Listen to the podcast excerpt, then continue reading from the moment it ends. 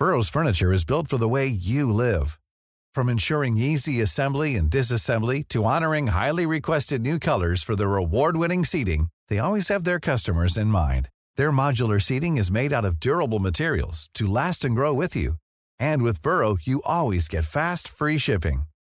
Get up to 60% off during Burrow's Memorial Day sale at burrow.com slash ACAST. That's burrow.com slash ACAST. burrow.com slash ACAST. Inicia. Heraldo Noticias de la tarde con Jesús Martín Mendoza. En Heraldo Radio.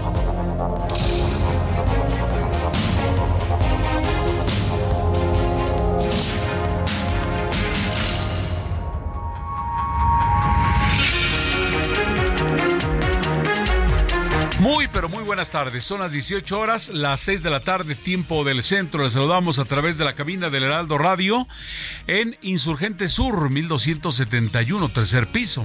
Allí, en esa esquina, contra Félix Cuevas, en la capital del país, estamos estas noticias de la tarde con el titular Jesús Martín Mendoza, que se encuentra unos pequeños días de asueto. Le saludo en esta oportunidad de Heriberto Vázquez Muñoz, a nombre de todo el staff que siempre está con usted, de Ángel Arellano, del ingeniero Gustavo, de, de Giovanna Torres de Luis también en la operación, de fin, de todo el equipo que está listo, de Héctor Vieira, para llevarle a usted este informativo en la tarde. Reitero, el titular de este espacio está eh, tomándose unos días de asueto. Pero la información no se detiene, las noticias continúan y aquí en el Heraldo Radio, a esta hora, tal y como se acostumbra, lo tendremos al tanto hoy día 28 eh, de julio del 2023, el último viernes de ya el séptimo mes, el último viernes del séptimo mes. Un abrazo para todos los Víctor, hoy es el día de su diablo.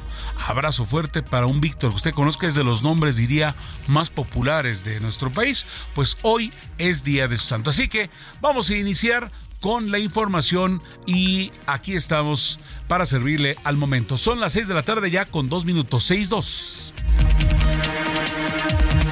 La DEA estima fuerza de cárteles mexicanos en 45 mil elementos. La directora de la Administración de Control de Drogas de Estados Unidos, Ann Milgram, dio a conocer que tanto el cártel de Sinaloa como el Jalisco Nueva Generación operan con poco más de 44 mil elementos distribuidos en 100 países, donde se dedican principalmente pues al tráfico de fentanilo. Está diciendo ayer Estados Unidos tienen una fuerza, es un ejército consolidado, no tan solo en México, sino en muchas partes del mundo donde no solamente estamos hablando de Estados Unidos, y ellos señalan casi 45 mil elementos, aunque el gobierno, el gobierno eh, ya mencionó otra cosa, pero iremos desmenuzando con usted la información. Por otra parte, eh, ofrece Andrés Manuel López Obrador testificar ante demanda en su contra de Xochitl Galvez. Y es que este viernes el presidente Andrés Manuel López Obrador dijo estar dispuesto a testificar, si se le requiere, ante las autoridades judiciales para defenderse de la demanda en su contra que presentó la senadora Xochitl Galvez, en la que eh, acusa al mandatario de cometer un delito por hacer pública su información financiera y empresarial. Y es que dice, eh, al darse a conocer esta información, incluso mi familia puede correr peligro. Argumenta, le escuchamos decir, pues van a creer que somos ricos y realmente no lo somos. Es lo que dice la, eh, eh, aspirante a la candidatura, Xochitl El Galvez. Por otra parte, investigan al anestesiólogo por culpa de fentanilo médico. Resulta que le voy a contar, un doctor, Gustavo Aguirre Castro, con residencia en Los Cabos, Baja California, denunció que fue desalojado de su vivienda y es investigado por elementos de la Fiscalía General de la República por comprar fentanilo, aunque asegura que todo fue legal y que lo utiliza en el trabajo. Él dice, el fentanilo antes de que se ocupara en la cuestión de las drogas, ya lo usábamos los médicos. Yo tengo todas las autorizaciones, es lo que hago en el día a día en el quirófano. Dicen es para reducir los, los dolores y Incluso la comunidad médica de esa zona está señalando al doctor como una persona responsable, íntegra, que lo ocupa para ello. Él dice, es usual que yo contenga esto, que tenga este material, es lo que él afirma, para el día a día. Él no, él dice, pues, ya la palabra fentanilo está eh, endemoniada, ya en este momento se dice cuidado con ello, pero argumenta que ha sido utilizado durante muchos años en la parte de eh, pues los elementos para, para minorar el dolor y él dice que tiene los documentos para demostrar que esta pues es una es un atropello por parte de elementos de la Fiscalía General de la República. Ya le comentábamos de esta chica eh, que está extraviada allá en Alemania, estaba haciendo una maestría y de repente no sabe nada de ella. Después de un muchacho, ayer entrevistamos a su hermano, que dice, mi hermano se fue a Canadá, fue a ver cómo estaban las cosas por allá, después de haber estudiado aquí en Oaxaca, de ver cómo está el turismo sustentable, etcétera, y de repente, pum, se perdió contacto. Aunque por allí, pues hay más pistas, ¿no? Porque hay un compañero, un amigo que se fue con él y de repente eh, su papá también exclamó, hubo unas personas que lo vieron salir de un restaurante, o sea, hay pistas del, del caso de la chica alemana. Vamos a ver qué tenemos al momento para tenerle a usted la información, pero ahora resulta que la Embajada de México en Bélgica ha informado que el conacional José Esquivel Franco, de 35 años de edad, originario de Michoacán, se encuentra desaparecido en Bruselas, por lo que ya son tres mexicanos desaparecidos en el extranjero. Repito, el caso de también María Fernanda Sánchez en Berlín, Alemania, y de Carlos Tomás Aranda en Osoyos, allá en el Canadá. Tanto, dos personas son arrestadas en París por la violación de una mexicana cerca de la Torre Eiffel. Y es que en Francia, la madrugada de ayer jueves, una turista mexicana fue víctima de una presunta violación en grupo en el campo de Marte, cerca de la Torre Eiffel de París. La Fiscalía Parisina informó que ya está investigando los hechos y hay dos presuntos implicados detenidos. Tenemos eso y mucho más información para usted. Quédese con nosotros, sabe que trabajamos aquí todo este equipo de Noticias de la Tarde para tenerle al momento y escudriñar más de la información que a todos nos interesa de México y el mundo. Por lo pronto, vamos con un resumen informativo con Giovanna Torres. El presidente Andrés Manuel López Obrador negó que los nuevos libros de texto de la SEP vayan a ser retirados y aseguró que no hay razón para embodegarlos, luego de la polémica de que los materiales educativos tienen errores y en Guanajuato los retiraron de las escuelas mediante un amparo. La Comisión de Quejas y Denuncias del Instituto Nacional Electoral determinó que Xochil Gálvez, Santiago Krill, Beatriz Paredes y Jorge Luis Preciado deben bajar publicaciones en sus redes sociales por tener contenido que puede crear confusión al electoral de cara al proceso federal. La Suprema Corte de Justicia de la Nación ordenó suspender temporalmente el decreto por el que se disolvió al Tribunal de Justicia Administrativa de Oaxaca y se destituyó a todos sus integrantes para sustituirlo por el Tribunal de Justicia Administrativa y combate a la corrupción con nuevos magistrados. Este viernes, anestesiólogos de Baja California Sur y de Sonora se manifestaron en apoyo al doctor Gustavo Darwin Aguirre, quien es investigado por la Fiscalía General de la República desde hace un mes por adquirir fentanilo de grado médico, a pesar de que cuenta con un permiso de la Comisión Federal para la Protección contra Riesgos Sanitarios y compró el opioide para usarlo en pacientes.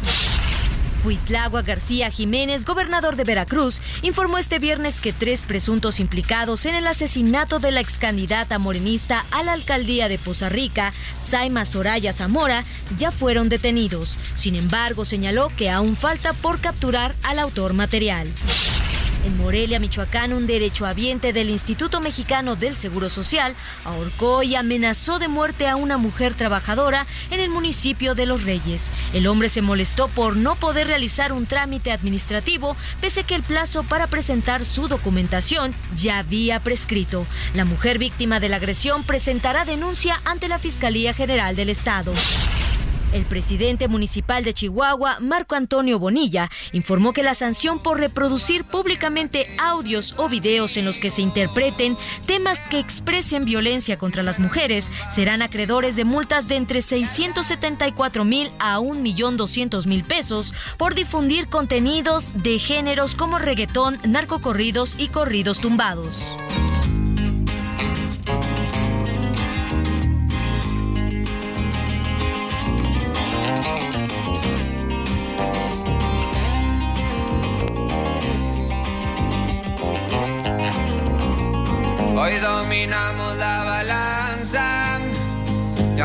Le pise no me alcanza. Deportivo siempre les pasa, quemando de una buena mata. Y ahora nomás me ven para arriba, llegan y me dicen que me estiman. Bueno, ¿de qué se trata esto? Pues son los corridos tumbados. Digo, ayer escuchábamos a las águilas en este mismo espacio, pero pues hay que escuchar de todo un poco, ¿no? Eh, de, repente no le agarramos el, sentido. Se va a presentar, por cierto, en la capital del país, este hombre, este Pluma peso pluma, peso pluma, peso pluma. Para bien, para mal, él, Bad Bunny, en otro rango de música, pues nos sorprende a los mayorcitos, ¿no? De esas cosas que vamos escuchando. Pero bueno, son las 6 de la tarde con 10 minutos, 6 de la tarde con 10 minutos, noticias de la tarde, el espacio de Jesús Martín Mendoza a través de la señal del Heraldo Radio de costa a costa y frontera a frontera. La Fiscalía General de la República irrumpe y despoja de su domicilio al anestesiólogo por posesión de fentanilo médico. Y es que en Los Cabos, Baja California Sur, la FGR, la Fiscalía, incautó un domicilio de un anestesiólogo, alguien que se dedica a ello, ¿eh? presuntamente de manera ilegal, y es que el médico afirma que adquirió legalmente fentanilo médico para suministrar a sus pacientes y que esta labor lo ha hecho durante años. Vamos con Germán Medrano, corresponsal de Heraldo Media Group en Baja California Sur. Heriberto, ¿qué tal? Te saludo con gusto desde Baja California Sur para darle seguimiento a este lamentable caso eh, que ocurrió en Los Cabos, donde fue incautado al parecer de manera ilegal por parte de la FGR, de la Fiscalía General de la República, el hogar de este anestesiólogo, quien adquirió legalmente fentanilo médico para suministrárselo a sus pacientes, una labor que ha hecho durante años como anestesiólogo. Y es que el pasado 21 de junio, la Fiscalía General de la República, la Marina Armada de México, policías municipales, eh, binomios caninos y hasta drones rodearon su casa para realizar un cateo al interior de esta por un supuesto tráfico de fentanilo, Heriberto, el cual, según documentos, según documentos que el propio Gustavo Darwin Aguirre mostró, fueron adquiridos legalmente con base a su registro ante la Comisión Federal para la Protección contra Riesgos Sanitarios, la COFEPRIS, esto como anestesiólogo. A partir de ese día, su esposa y dos hijas, Heriberto, no han podido regresar a su hogar y además han tenido que someterse a terapias psicológicas por este impacto que representó la irrupción de la FGR en su hogar, pues fueron aisladas en una habitación para ser interrogadas y amenazadas con ser enviadas al DIF. Hasta este momento refiere el abogado de este anestesiólogo Aguirre Castro, es el abogado Antonio Juárez Navarro, que no ha recibido citatorio alguno, se ha violado el debido proceso, se violaron sus garantías individuales y no se aplicó el principio de presunción de inocencia. El abogado dice que su cliente cuenta con todos los documentos legales que avalan la compra de estas cuatro cajas con seis dosis de fentanilo cada una, que le fueron encontradas en su domicilio y que ello no representa delito alguno porque son para uso médico. El anestesiólogo Gustavo Darwin Aguirre es egresado de la Universidad Autónoma de Sinaloa como médico cirujano con especialidad en anestesiología, algo que ha en donde ha trabajado desde hace más de 13 años una actividad también avalada en documentos por la UNAM. Este día, este viernes, hubo marchas en Tijuana, Hermosillo, Sonora, Culiacán, Sinaloa y por supuesto aquí en Baja, California Sur en apoyo a la liberación de su patrimonio y la detención de este acoso por parte de la FGR. Es el reporte desde Baja California Sur. Muchas gracias, Germán Medrano, corresponsal Baja California Sur. Así es, eh, médicos, eh, colegas, dicen que es gente de bien.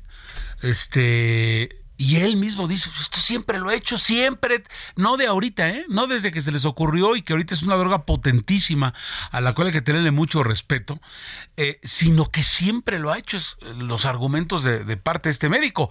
Y, y, decíamos que hay manifestaciones en diversos lugares donde lo conocen. Y vamos ahora con Manuel Aceves, nuestro corresponsal en Sinaloa de Heraldo Media Group, porque pues ahí de donde él es egresado, pues están diciendo cuidado, este es un doctor que, que, que, siempre ha tenido fentanilo, tiene los permisos, es un hombre de bien y han marchado allá pidiendo, pidiendo respeto para, para, este, para este médico. Tenemos a Manuel Aceves que está ya en la línea telefónica. Manuel, ¿cómo estás? Buenas tardes, adelante con la información. Buenas efectivamente en el gremio médico en Sinaloa salió a las calles para exigir justicia tras darse a conocer el caso del doctor Gustavo Darwin Aguirre Castro, a quien la Fiscalía General de la República le incautó, le incautó su domicilio bajo el argumento de tráfico ilegal, con cartulinas y pancartas en mano, exigieron justicia y un trato digno al doctor, pero también al sector médico. Desde hace un mes, pues se ha vivido un infierno por parte del doctor y su familia.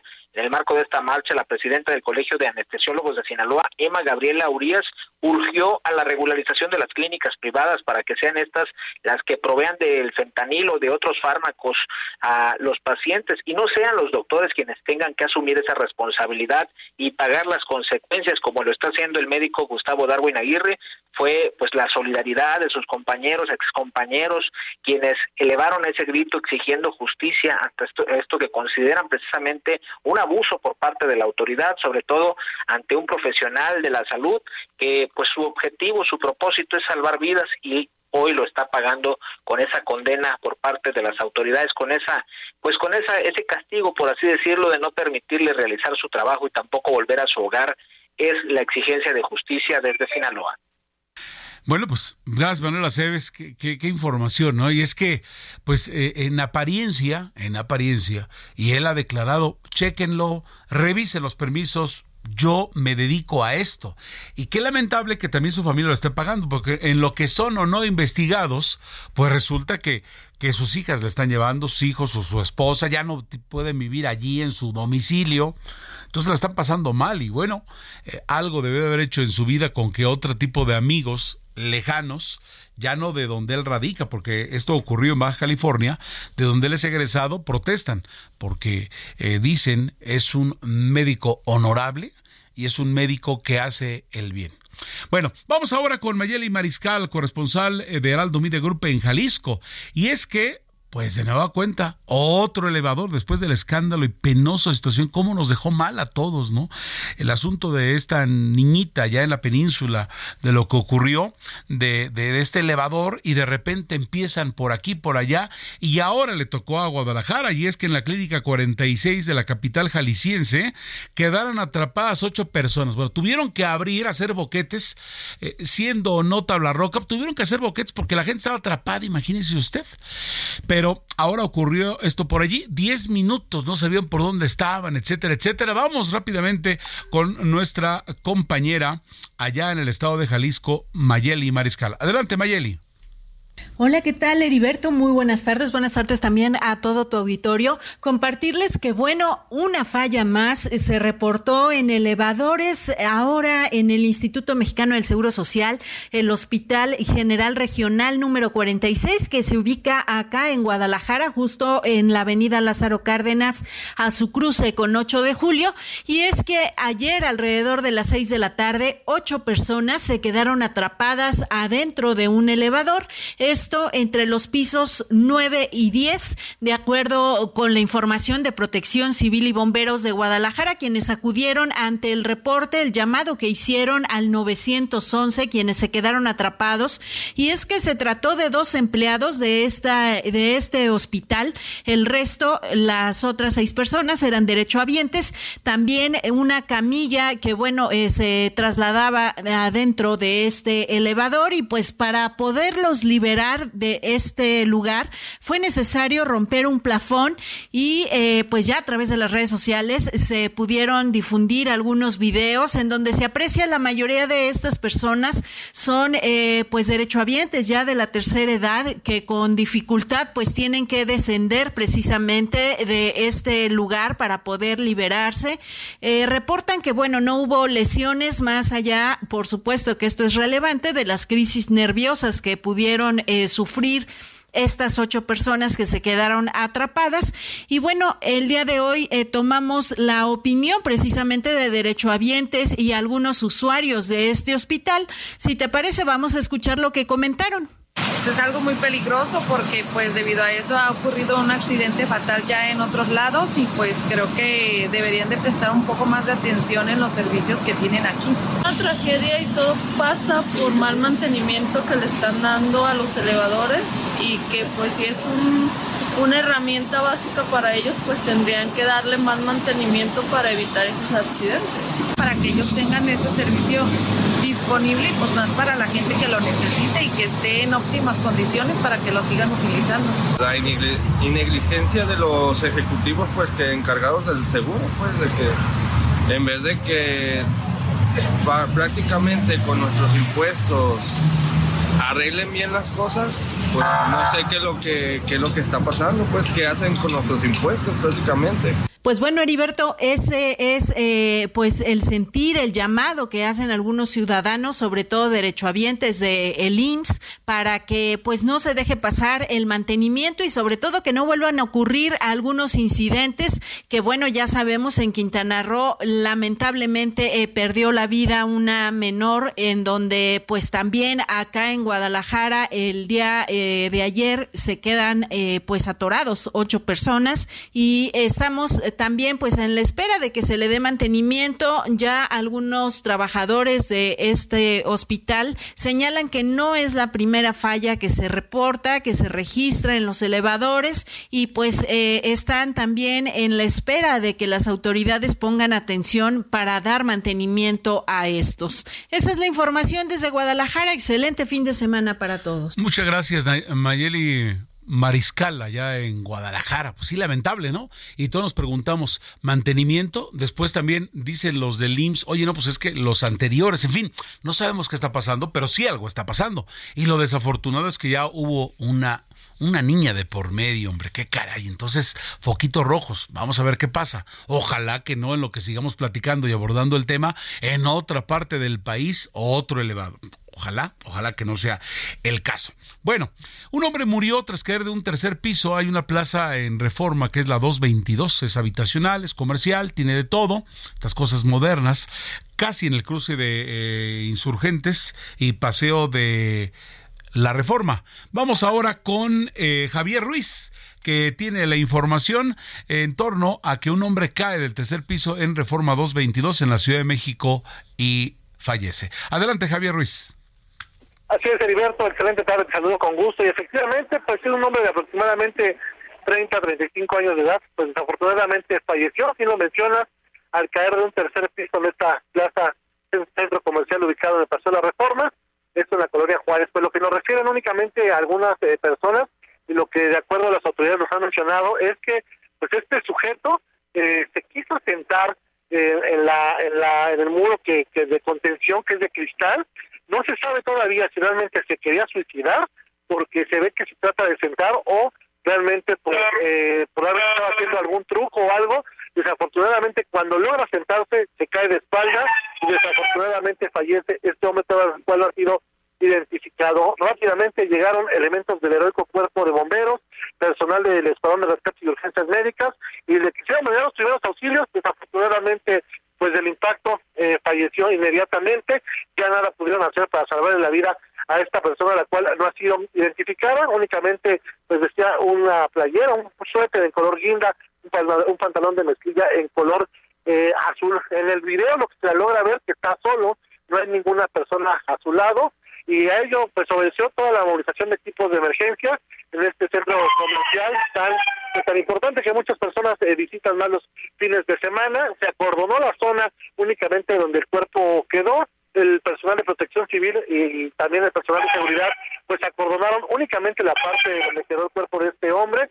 Prácticamente todas las personas podían entrar y salir pues de este centro comercial. Después retiraron el cuerpo y comenzaron las investigaciones. Hasta el momento, pues sí se desconoce si realmente esta persona se suicidó o intentaba hacer algún tipo de acrobacia de estas que a veces se ponen de moda en redes sociales. El hecho es que desafortunadamente cae cerca de unos 30 pisos e inmediatamente fallece Heriberto. Muchas gracias por la información, Javier Ruiz. Nada más un dato, la, la, la, el, el, este, este lugar, este, la parte comercial, ¿está cerrada o, o, o ya, ya está abierta? No, está abierta, está abierta en su totalidad. Justamente quedó el cuerpo de esta persona al lado de una joyería y la parte donde cae es la parte donde se encuentran algunas tiendas, eh, principalmente de ropa, muy cerca de del área de cine. Y desafortunadamente, pues es donde esta persona trata de sentarse y pues cae de espaldas. Se desconoce si realmente pues intentó suicidarse o pues únicamente un reto. El hecho es que sí cae aproximadamente 30 metros, muy cerca también, casi enfrente se encuentra otro restaurante de comida pues eh, de esa zona. Y pues muchas personas realmente también lo que nos mencionaban es que pues ni siquiera se dieron cuenta, lo que llamó la atención fue el impacto, se escuchó fuerte el golpe, cuando voltearon ya esta persona estaba en el piso, pidieron auxilio, pero ya paramédicos que llegaron pues ya no pudieron salvarle la vida debido al impacto que pues fue de una gran altura, Heriberto. Javier Ruiz, gracias por la información. Nosotros vamos a una pausa de regreso. La D estima fuerza de cárteles mexicanos en 45 mil elementos. Estamos de regreso después de unos mensajes. Escucha las noticias de la tarde con Jesús Martín Mendoza. Regresamos. Continúa Heraldo Noticias de la tarde con Jesús Martín Mendoza.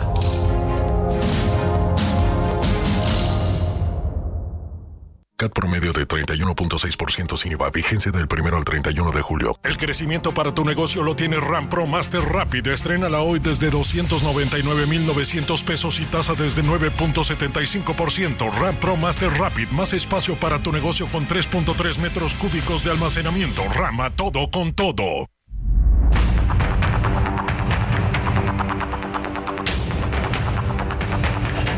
Las 6 de la tarde con 30 minutos, 6.30 a través del Heraldo Radio en señal de todo el país, en Chiapas, en Tuxtla Gutiérrez, en Mérida, Yucatán, en Oaxaca, Oaxaca, Guadalajara, Jalisco, Monterrey, Nuevo León, Tampico, Tamaulipas, eh, entre otros. También un saludo muy especial para ustedes que están sintonizándonos allá en de las fronteras, allá en los Estados Unidos, en, en la Florida, en Illinois, ¿sí? Allá en, y también en Texas. Gracias por, por acompañarnos.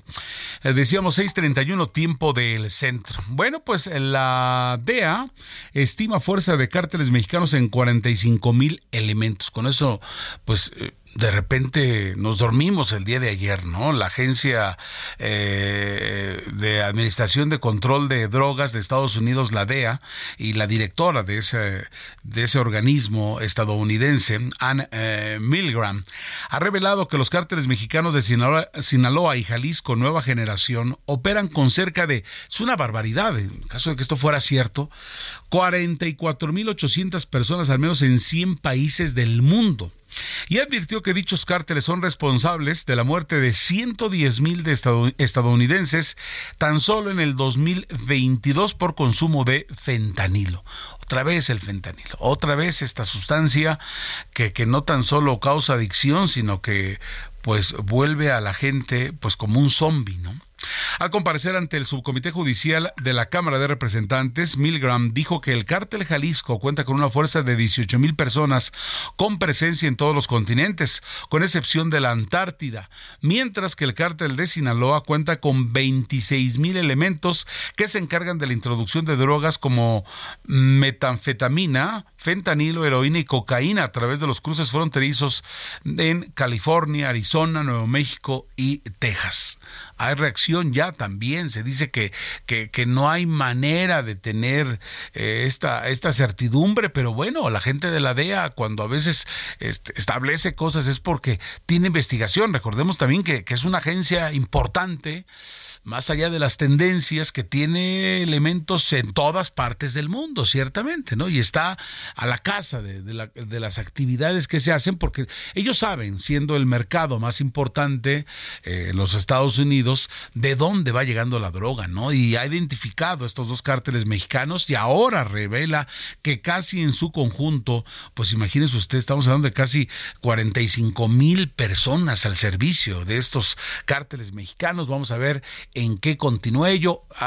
se ha referido, están en este momento en la boca de los congresistas de los Estados Unidos y ya no es un, nombres eh, de estas de estas organizaciones criminales que solamente pues no sean familiares en México, sino empiezan a, ya nombrarse en los corrillos políticos de los Estados Unidos.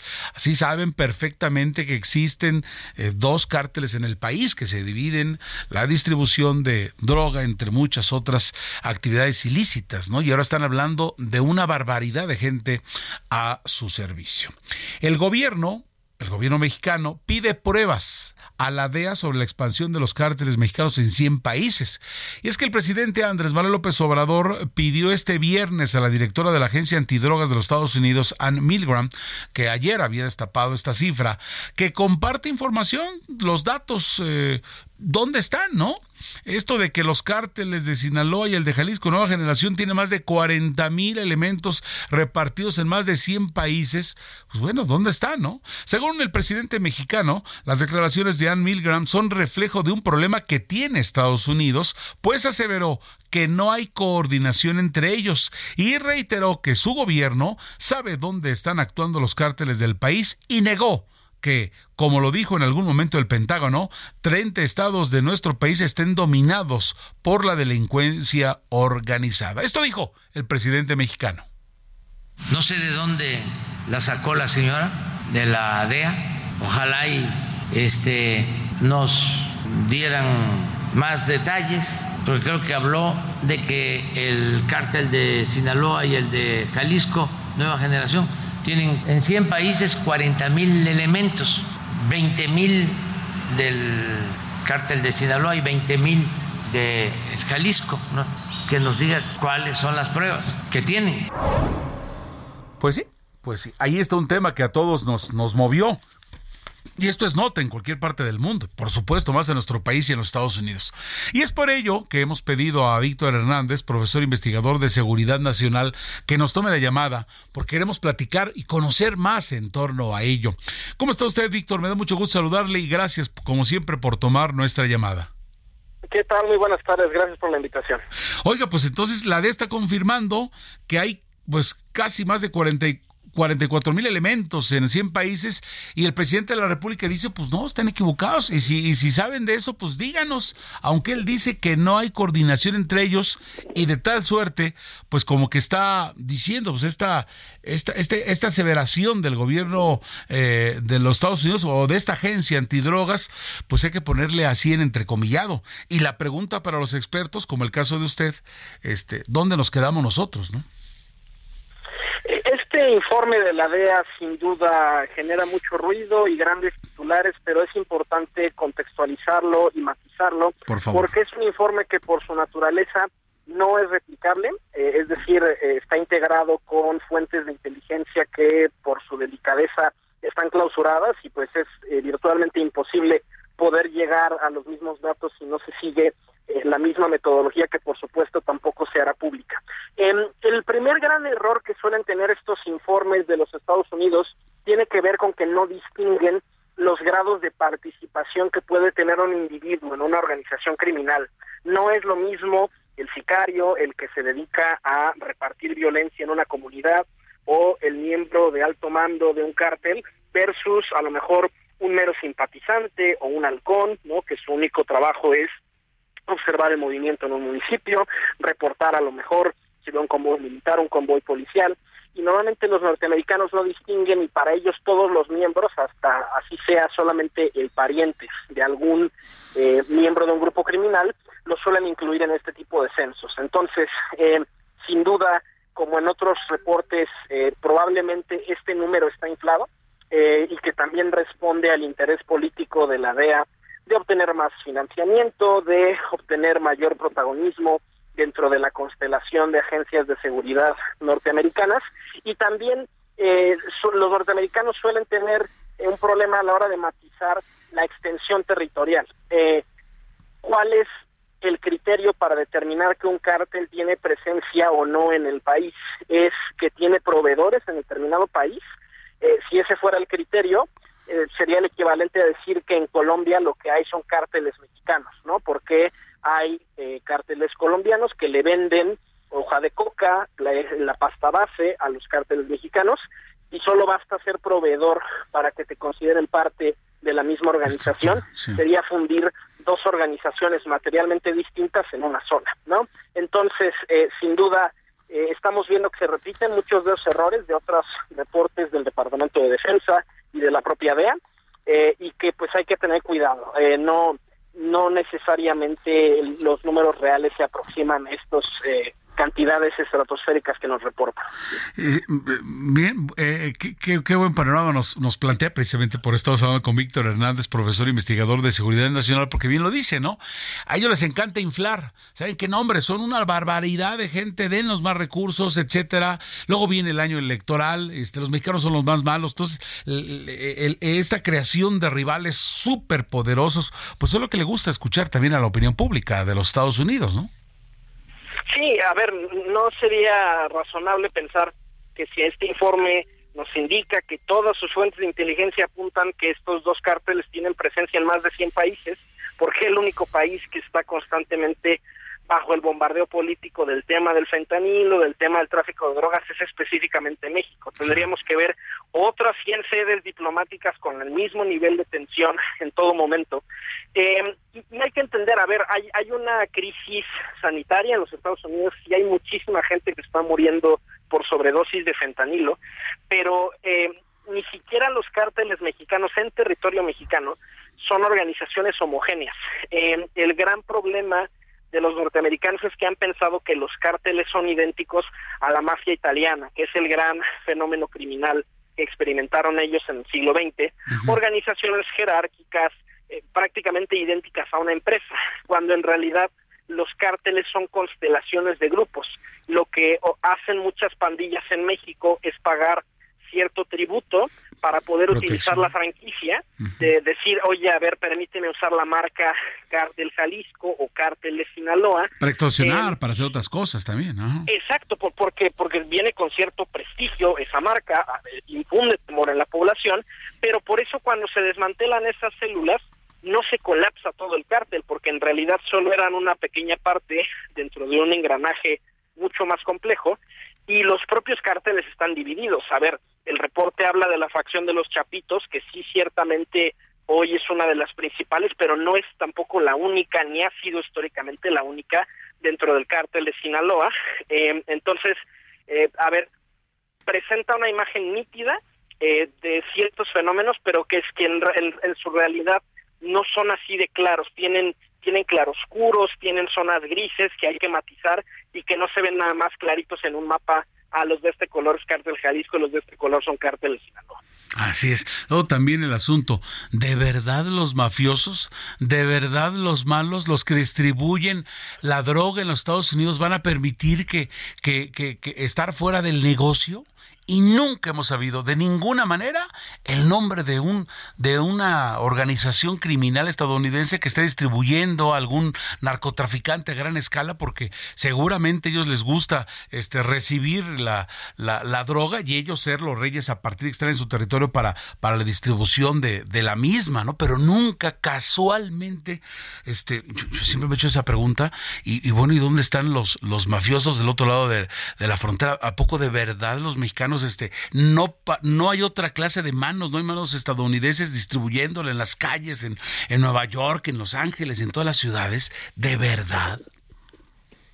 No, y, y, además eh, recordar que existe el mercado precisamente porque existe la demanda. Al final, esta demanda se podría ir a cualquier otro lado, pero es específicamente Norteamérica el primer mercado de drogas a nivel mundial, el segundo es Europa, y en ese sentido hay una responsabilidad compartida. Lo que tendría que derivarse de este informe de ser verdad las afirmaciones tan eh, escandalosas, tan audaces que hace, pues tendría que ser una lucha global eh, coordinada contra estas organizaciones, pero sí quiero insistir en el punto de que el número de personas que afirma que tienen estos cárteles es eh, muy dudoso por una razón muy sencilla. Las estadísticas de la Secretaría de la Defensa de cuántos abatidos ha habido en los 16 años de la guerra contra el narcotráfico es de más o menos 6.000 bajas reportadas, es decir, 6.000 sicarios, eh, presuntos delincuentes abatidos, y si esa es la cifra en un lapso tan grande de 16 años,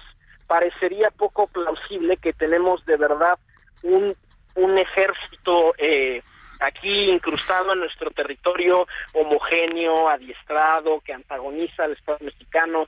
En, la realidad no es así. Son constelaciones, son asociaciones de 60 o 70 personas que se agrupan en confederaciones más grandes, Sí, los cárteles más grandes, no hay duda hoy, son Sinaloa y Jalisco Nueva Generación, pero también tienes organizaciones intermedias como el cártel Santa Rosa de Lima, tienes los resquicios de los Zetas, eh, y que en realidad pues van cambiando de nombre, van ajustando su marketing, pero eh, el problema que subsiste, más allá de los nombres de los cárteles y demás, es la prohibición de las drogas. Si las drogas fueran legales, no tendríamos esta discusión, porque al ser un mercado ilegal, es un mercado que es susceptible del control a través de la violencia, cosa que no ocurre en los mercados legales. Los mercados legales dirimen sus controversias en los tribunales y en los órganos regulatorios. Y número dos, es un mercado más lucrativo, porque paga sobornos, porque hay un peligro adicional en lucrar con estas sustancias y eso eleva el valor de ese mercado. Buen dato, ciertamente. Que de verdad que qué interesante que nos habla el panorama de, de, todo lo que hay. Y luego ya, pues ahora, digo, ya nada más para, para complementar, ¿no? Y, luego ya, pues ya no se dedican solo a esto, ¿no? Sino este, se van diversificando y ahí vamos con, con otras cosas, el secuestro, la intimidación, el, el, derecho de piso y, todas estas cosas con, con el asunto de estas franquicias.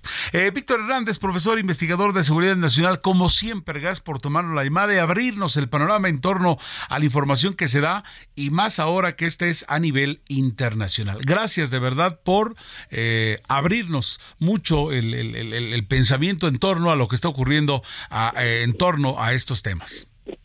Muchas gracias a ustedes por el espacio. Mi Twitter, arroba arbitrus1805. ¿Arbitrus1805? Arroba arbitrus1805. Perfecto. Muchas gracias. Muy amable, de verdad. Gracias. Hasta luego.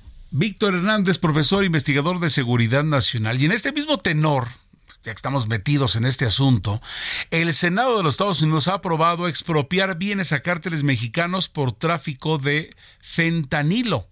El Pleno del Senado de Estados Unidos ha aprobado ayer por la noche una propuesta de ley denominada Fend of fentanil, que permite al titular del Poder Ejecutivo Federal estadounidense expropiar bienes congelados a los cárteles mexicanos involucrados en el tráfico de fentanilo, así como de precursores químicos necesarios para la fabricación de dicha droga sintética.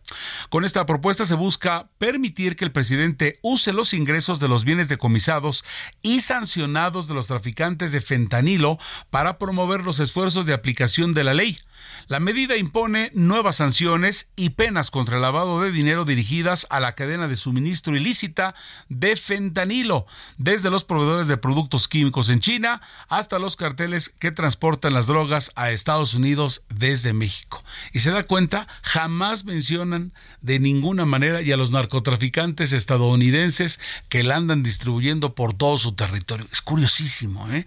Digo, no porque no existan, ¿no? Eh, este. Eh, pero este asunto de solamente ver lo que hacen los otros, lo que hacen nosotros, pero bueno. En fin, son las 6 de la tarde con 48 minutos, 6.48. Desaparece esta joven allá en de en Berlín, desaparece un muchacho en, Canadá y ahora uno más en Bélgica. La embajada de Bélgica en de, Bélgica en México dio a conocer la desaparición del ciudadano mexicano José Esquivel Franco, quien desapareció desde el 12 de julio en la estación del metro Melbeck en la ciudad de Bruselas, quien se encontraba en el país europeo él, pero en calidad de turista. Los otros dos jóvenes, uno haciendo posgrado, el otro estudiando eh, estudiando el caso de, de Canadá, del, turismo sustentable, y en el caso de este muchacho, de turista. Y es que el caso de José Esquivel Franco se suma al de María Fernanda Sánchez, que desapareció el 22 de julio en Berlín, Alemania, y que ha habido un escándalo a nivel nacional, allá ya pegados carteles por todas partes, las comunidades de mexicanos en ese país muy activas, los papás están por allá, y vamos a ver qué pasa. Y también de Carlos Tomás Aranda, ¿se acuerda? Ayer platicamos con su hermano, de él se desconoce ya el desde el pasado 20, de día 7, perdón, con lo que se han cumplido ayer 20 días, cuando fue ubicado en la ciudad de Osoyos, allá en Canadá, una pequeña ciudad turística, después nos enteramos. Y en entrevista, María Guadalupe Esquivel Franco, hermana de José Esquivel Franco, oriundo de Michoacán, en este caso de Bélgica, afirma que la policía belga no los ha apoyado, por lo que comenzaron por su cuenta la búsqueda de su familia. Caso contrario, en Canadá, cierto apoyo, en Alemania totalmente, pero acá en Bélgica no hay apoyo, dicen los familiares de este connacional José Esquivel Franco, que está extraviado, no sabe nada de él, la policía belga no los ha apoyado, yo me supondría que, que siendo un país del primer mundo europeo, en todas partes se cuecen navas, pues no ha habido nadie que les diga el del paradero de este de este mexicano José Esquivel Franco que desde el día 12 de julio no se sabe nada en absoluto de él. Tres mexicanos, qué curioso, ¿no? Estas noticias no las solemos dar. un mexicano que no sabe nada de él y de repente tres al mismo tiempo. Alemania, Canadá y ahora Bélgica. Faltan eh, ahora 10 minutos para que sean las 7 de la noche, tiempo del centro. Está usted escuchando Noticias de la Tarde, el espacio con Jesús Martín Mendoza, que se encuentra eh, con unos días de asueto, nada más. De este lado le, acompaña y tengo la oportunidad de acompañarle Heriberto Vázquez es Bueno, ofrece Andrés Manuel López Obrador, el presidente de la República, testificar ante demanda en su contra de Xochitl Galvez. Y es que hoy por la mañana el presidente del país el presidente López Obrador dijo estar dispuesto a testificar, si se le requiere, ante las autoridades judiciales para defenderse de la demanda que ha presentado en su contra la senadora Xochitl Galvez, en la que acusa al mandatario federal de cometer un delito por hacer pública su información financiera y empresarial. Desde la eh, zona militar allá en Tepic, en Nayarit, por cierto, saludos a, los amigos de Heraldo Radio allá en esa, en esa entidad, en la capital del estado de Nayarit el presidente señaló que está disponible para mandar un escrito y ampliar toda la información sobre este tema. Vamos con Iván Saldaña, reportero del Aldo Media Group. El presidente Andrés Manuel López Obrador se dijo dispuesto a testificar si se requiere ante las autoridades judiciales para defenderse de la demanda en su contra que presentó la senadora Xochil Gálvez, en la que acusa al mandatario federal de cometer un delito por hacer pública su información financiera y empresarial. Así lo dijo en la mañanera que encabezó este viernes en las instalaciones de la 13 Zona Militar en Tepic, Nayarit. Hay que ver qué hacen las autoridades y si a mí me piden información, yo estoy disponible para mandar un escrito y ampliar toda la información sobre este tema. Hay que recordar que el tabasqueño fue denunciado por la senadora porque el 14 de julio pasado exhibió en Palacio Nacional una lista de los contratos que las empresas de Xochil Gálvez celebró con instituciones públicas y empresas privadas en los últimos nueve años, señalando que juntos suman casi 1.500 millones de pesos. Hoy el mandatario agregó que el 70% del monto de esos contratos, casi mil millones de pesos, fueron celebrados en la alcaldía Miguel Hidalgo, que Xochitl Gálvez gobernó entre 2015 y 2018. O sea que esta empresa de la señora y de su familia, pues es básicamente de Miguel Hidalgo. O sea que todos sus clientes los tiene en Miguel Hidalgo, donde casualmente ella fue jefa delegacional. Pero ya son las autoridades las que tienen que investigar si hay algo indebido, si hay tráfico de influencia, si hay corrupción. El presidente López Obrador envió la información de las empresas de Xochitl Galvez a la organización civil Mexicanos contra la Corrupción y la Impunidad de Claudio X González, a quien señala como el coordinador de la mafia del poder, para que ellos investiguen a la senadora. Sin embargo, hoy dijo el mandatario que en vez de eso ahora son sus abogados. Y en vez de investigar, ¿qué creen? Ahora son los que están asesorando a la señora para que me demande los abogados de Claudio X González. Hay un, no, que fue ministro, Ramón Cosío, son los que están ahora asesorando a la señora. Sí, Gómez Montt. Si yo les mandé la información para que ellos investigaran, y resulta que están defendiendo a la señora Xochitl es como el mundo al revés, pues. Al hablar de la senadora del PAN, quien es aspirante presidencial de la oposición, López Obrador aseguró que no está violando la ley electoral porque su postura es para responder a la demanda. Y es que la Comisión de Quejas y Denuncias del INE le impuso medidas cautelares que le prohíben hablar de temas electorales. Yo no sé si esto pues me vaya a ocasionar también una sanción del Tribunal Electoral, pero eso no tiene nada que ver con lo electoral, o sea, estamos hablando de una denuncia por supuestos delitos de tráfico de influencia y de corrupción. También enfatizó que es falso lo que periodistas como Aguilar Camina aseguran, que desde la presidencia de la República se promoverá un desafuero contra la senadora del PAN, Xochil Gálvez. Bueno, pues ahí está la información. Ahí está esto lo que se, lo que pasó hoy. Iván Saldaña, reportero del Aldo Media Group, da, da cuenta de ello. Aquí responde el presidente de la República. No, no estamos hablando de cuestiones electorales, sino simplemente de algo que está ocurriendo. Ahora también hay que decirlo, pues podrá facturar o contratos por una la nototota, pero de ahí a que eso sea utilidad neta, pues todo mundo, todo mundo sabe que no, no hay que pagar impuestos, etcétera, etcétera. Pero más allá de eso, por lo pronto nos quedamos con que Xochitl Galvez eh, ha demandado al presidente de la República y el presidente digo, dijo con todo gusto contesto por escrito o como me manden llamar. Ahí está el presidente de la República respondiendo a esta interrogante. Vamos a ir a una pausa y vámonos. Vamos a una pausa y estamos de regreso con más información a través de este espacio informativo. No se nos vaya, tenemos más para ustedes.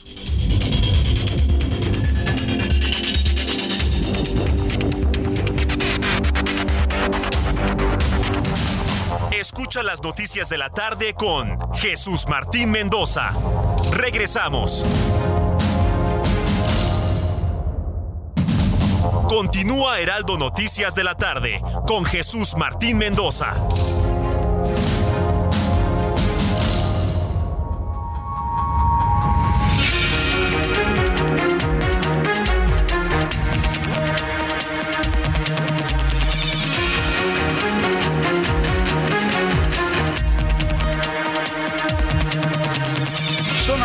7 de la noche, las 7 de la noche en punto en la capital del país, en esta señal que estamos llevando a ustedes desde las instalaciones del Heraldo Radio en la Ciudad de México para todo la República Mexicana y también para los Estados Unidos. Gracias por acompañarnos donde sea que usted esté sintonizándonos cualquier frecuencia de costa a costa y de frontera a frontera.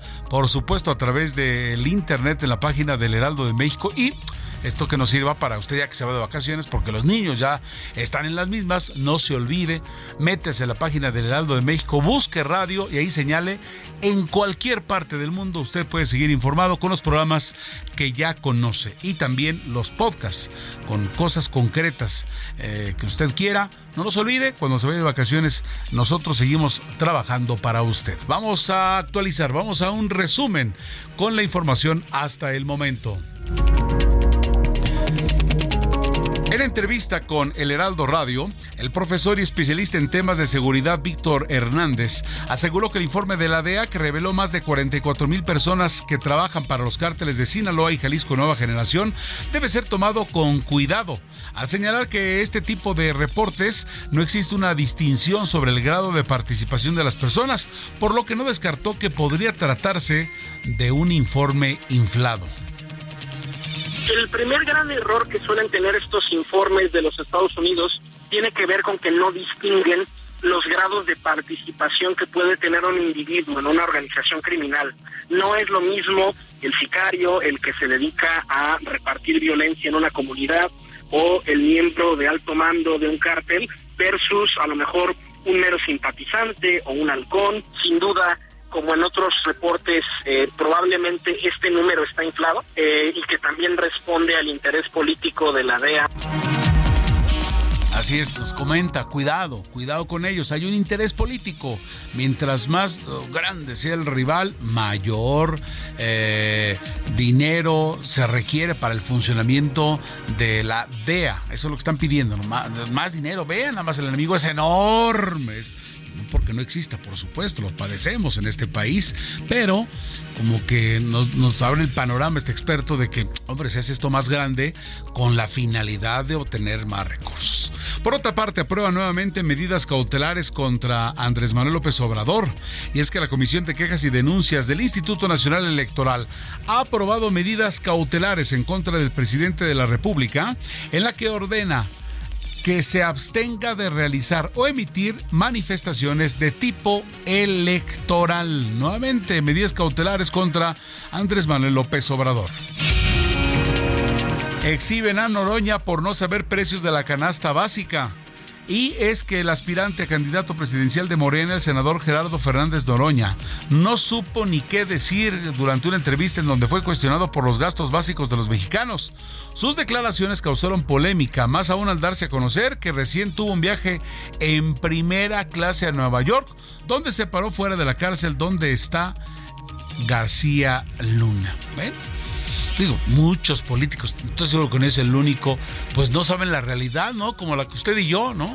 Yo le puedo enseñar aquí mi, mi tarjeta con la que me subo al, al Metrobús o el metro hoy, aquí en la línea 12 que tenemos enfrente, en fin. No es el único caso de Noroña, ¿eh? no, no, es como, como su día a día, ¿no? No se van al tianguis, ¿no? Este, a, surtirse ni le andan sufriendo eh, al final de la, de la quincena, ¿no? Pero por lo pronto, por lo pronto es eh, lo que se comenta.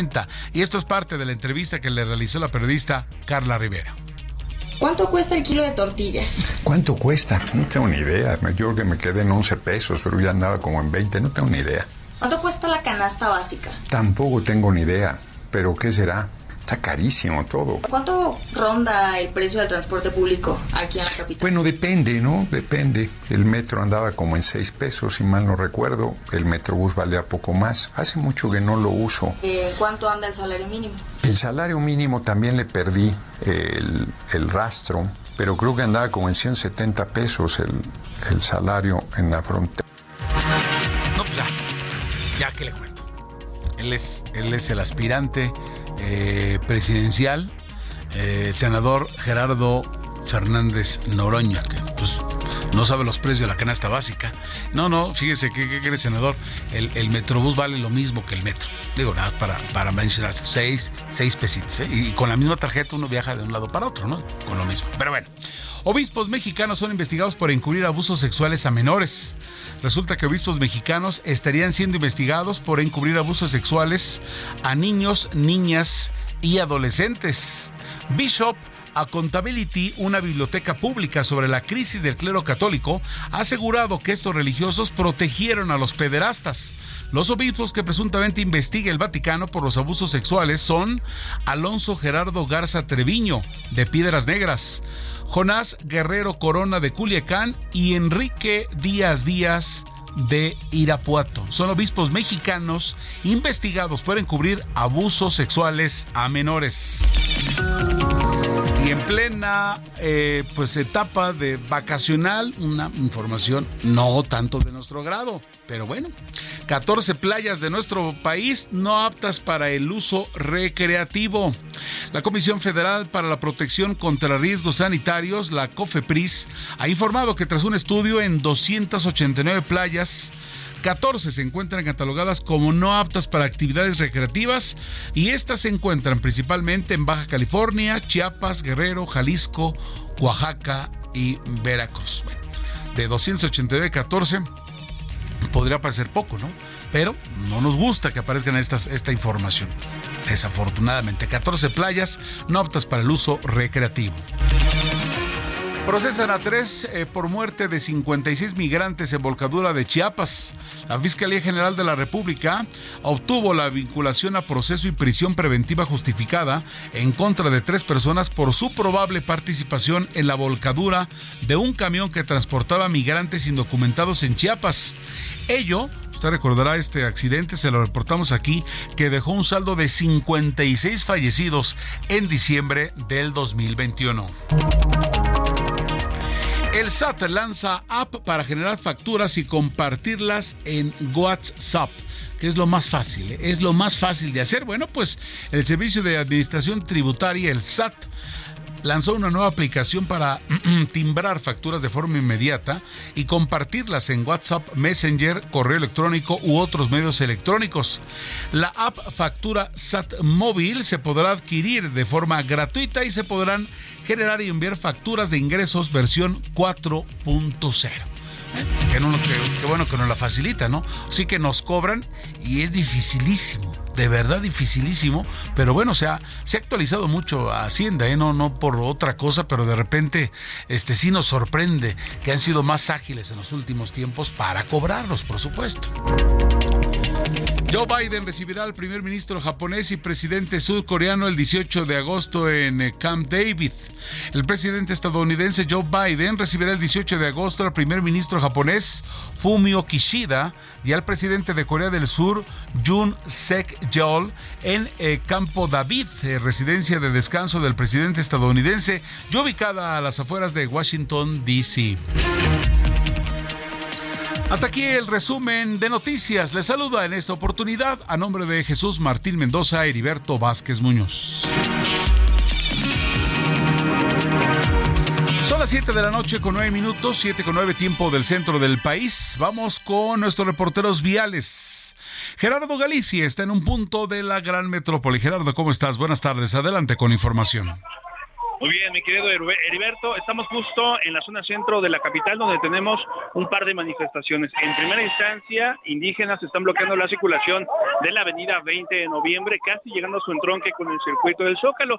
Y hay otra manifestación, esta es de médicos de eh, la Ciudad de México, de los 31 hospitales de la Ciudad de México que están a la espera de la salida de una mesa de negociación que se está realizando en un edificio que se ubica en la avenida Pino Suárez y la calle de Venezuela Carranza. Se pide la homologación de salarios, también la basificación para muchos de los trabajadores administrativos y también profesionales de la salud en los distintos hospitales y por este motivo están realizando este cierre a la circulación, así que es complicado transitar en el primer cuadro, de preferencia hay que buscar vías alternas como la calle de Isabel la Católica Bolívar y el eje central. Y por lo pronto, el reporte. Muchas gracias Gerardo Galicia, así que cuidado, 20 de noviembre, la avenida Pino Suárez, no se vaya usted por allí, tenga mucho, pero mucho cuidado. Vamos con Javier Ruiz. Javier, ¿qué nos informas, por favor? Buenas tardes. Excelente tarde, diverso, saludo con gusto. Pues tenemos información de la zona norte de la Ciudad de México, en específico del circuito interior, ya una tarde de viernes complicada, avance lento al menos para quien transita de la glorieta de la Rafa, y esto en dirección hacia la avenida Congreso de la Unión, más adelante en dirección hacia el aeropuerto internacional de la Ciudad de México. El sentido opuesto, el escenario es distinto, el avance es un poco más aceptable, algunos rezagos llegando únicamente a la incorporación con la avenida Paganini. Insurgentes, esta sí con problemas viales, una vez que se deja atrás la zona del circuito interior, ya llegando al eje 4 norte, la avenida Eúscaro, ya el avance es eh, complicado y lento para quien desee llegar hacia el paradero del metro Indios Verdes o bien para continuar a la autopista o carretera México-Pachuca. El sentido opuesto de insurgentes, aquí sí el avance es importante, únicamente hay que moderar la velocidad. De momento, Heriberto, el reporte que tenemos. Un detalle, Javier, ¿por allá no está lloviendo? ¿Por esa zona?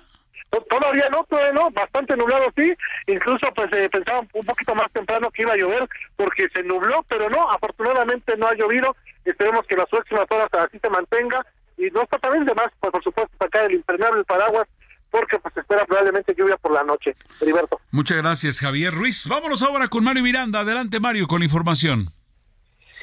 Heriberto, ¿qué tal? Muy buenas noches. Tenemos información vial al momento. También te comento que en estos momentos en la avenida Bucareli, exactamente donde se encuentra el reloj chino, tenemos a unos manifestantes que ya llevan más de cinco días bloqueando esta avenida Bucareli a la altura de la calle Atenas.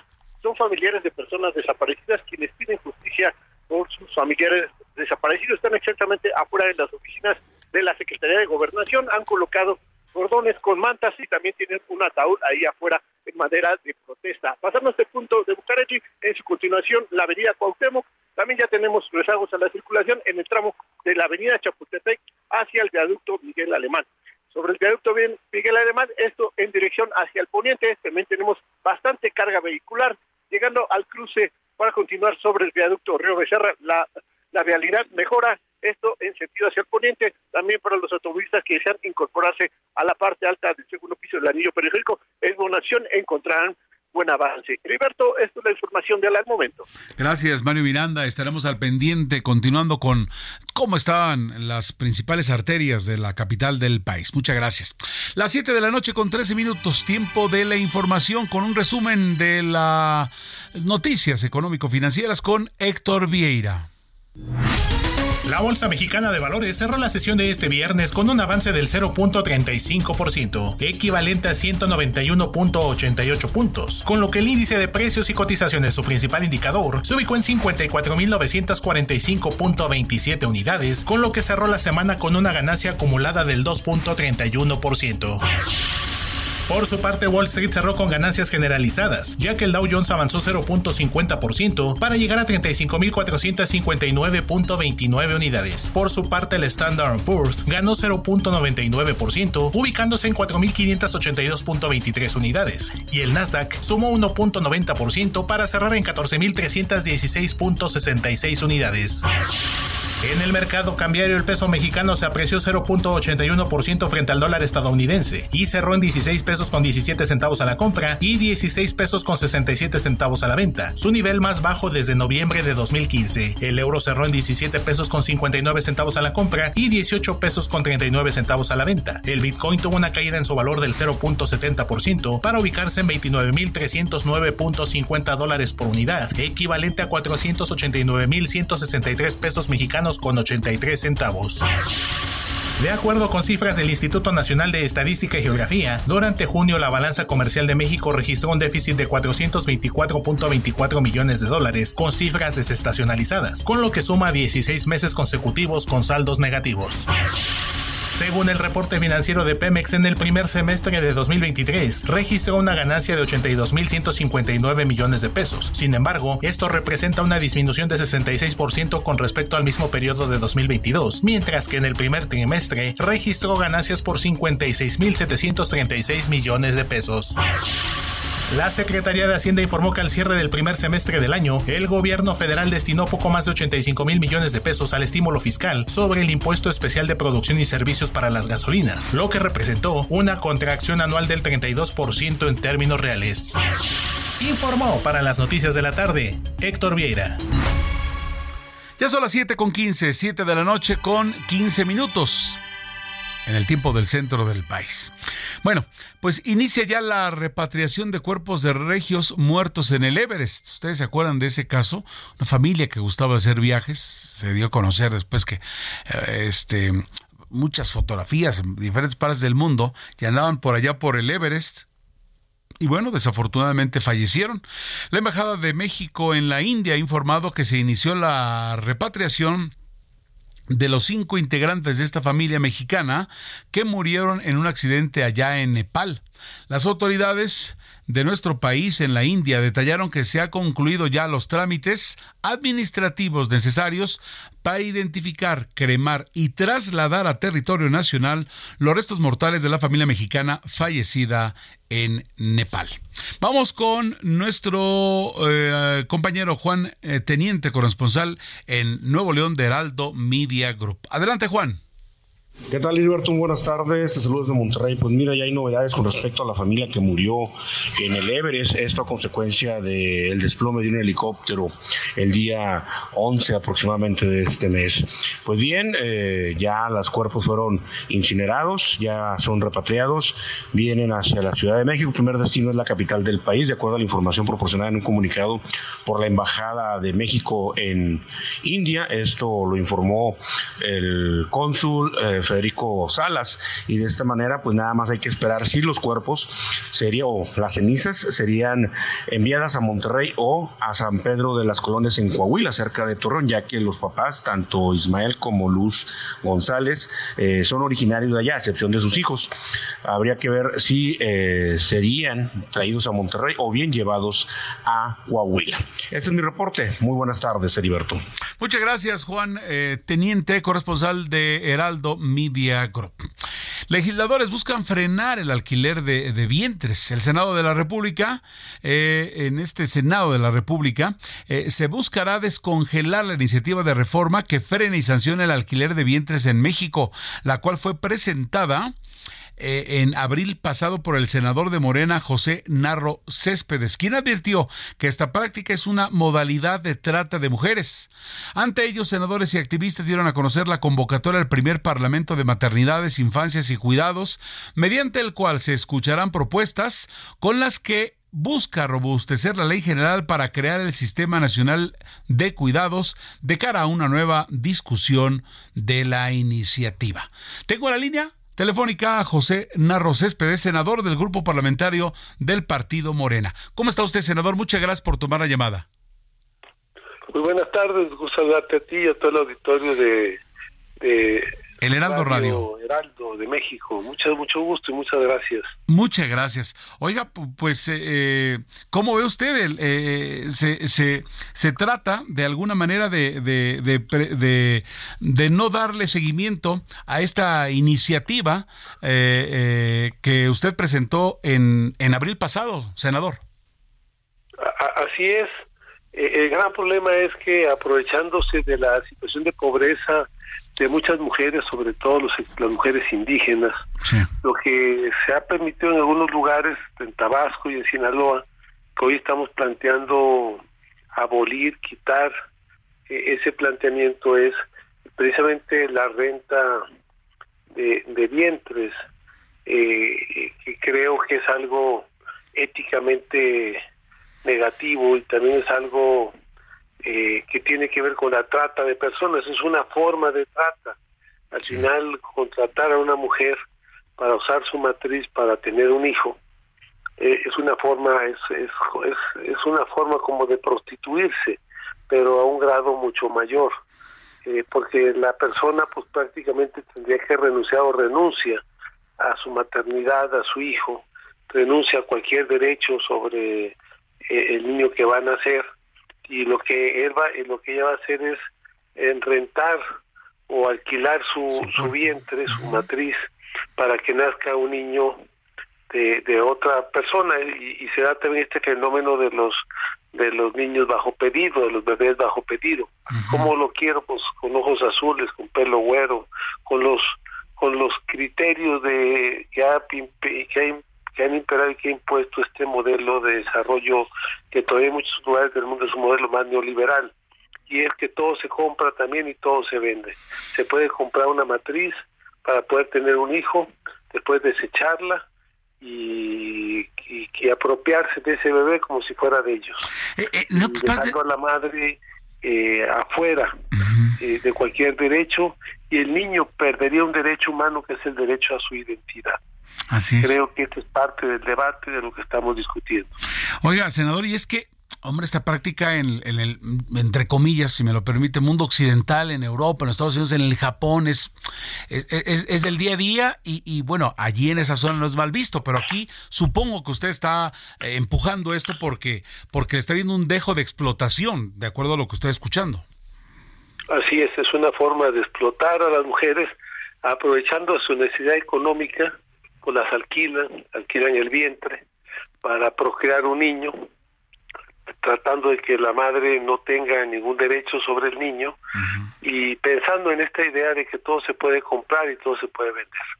Entonces, y aparte este este fenómeno de los niños de probeta o de los niños bajo pedido, también creo que, que se rompe el principio ético al final todos son hijos de Dios, todos son hijos de nosotros, todos son hijos de la patria, todos merecen un tratamiento, todos merecen un apoyo, todos merecen condiciones para un desarrollo con bienestar, con justicia eh, y con las mejores condiciones para poder salir adelante. Oiga, senador, una pregunta. Eh, ¿Ustedes han hablado con gente que, que, ha hecho esto, mujeres que han alquilado su, su vientre? Así es, así es. Y, se quedan con esta. eh, causas o, motivos, o sea, hay una compañera que, que prestó su vientre a una a una pareja de homosexuales este para que tuvieran un hijo y lo crearan en Estados Unidos este renunciando a todo eh, derecho ya se le dieron el óvulo eh, ya ya fecundado. ya este eh, fecundado, ¿no? Ya en proceso de, de, de, salir adelante, un, óvulo ya con embrión, este, ya con el espermatozoide para que se pueda crear y, y, y, después las, la, mujer se arrepintió no conoce a su hijo porque cuando nacen se los quitan, ni siquiera los conocen. Y hay toda una mafia ahí entre eh, eh, gente que pertenece al registro civil, entre abogados, entre médicos y clínicas que dedican a esta actividad multimillonaria, este, aprovechándose de las necesidades de la mujer, otros se enriquecen, a la mujer le dan cualquier picoca por este, alquilar, por alquilar su vientre, su matriz, y, y este y al final nada más la dejan con muchos problemas porque sobre todo lo que se da es el problema de la depresión. Estas mujeres muchas veces quedan afectadas casi de por vida, presente deprimiéndose porque tuvieron ese hijo, nunca lo conocieron, nunca ni siquiera lo tuvieron posibilidad de crearlo y sacarlo adelante. Y muchas de esas madres se dedican a andar buscando a sus hijos por el mundo, a dónde se da un hijo, que ese hijo que ellas crearon. Después al niño lo documentan con papeles falsos, con un papá que no existe, con una mamá que no está ahí tampoco, este, con una pareja que no es la pareja que, que dio gestación para el niño, y lo sacan del país al niño. Todo esto a través de mafias que se organizan presente para permitir ese tipo de tráfico y ese tipo de explotación y de trata hacia las mujeres. Nosotros por eso estamos en contra y estamos planteando que es necesario eh, eh, dejar claramente en la ley que se eh, que, que, eso no, no está permitido, no se puede permitir y es un delito, es un delito de trata hacia las mujeres. Así es. Y también es un delito porque violenta el derecho de los niños a la identidad. Los niños tienen derecho a conocer quién es su padre, quién es su madre, quién los gestó, quién los trajo al mundo. Un niño que nace sin saber eso se la pasa toda su vida investigando y, y siguiéndole la huella de dónde, de dónde proviene él, de dónde salió él, cómo nació él. Entonces se le niega el derecho a la identidad, que es un derecho humano que está consagrado por los organismos de derechos humanos. Senador José Naro Céspedes, quien está impulsando esta iniciativa, gracias por su por tomarnos la llamada y ampliarnos eh, esta propuesta. Estoy muy amable, gracias, buenas tardes. Muchas gracias, muchos saludos. Vamos a una pausa y estamos de regreso. Escucha las noticias de la tarde con Jesús Martín Mendoza. Regresamos. Continúa Heraldo Noticias de la tarde con Jesús Martín Mendoza.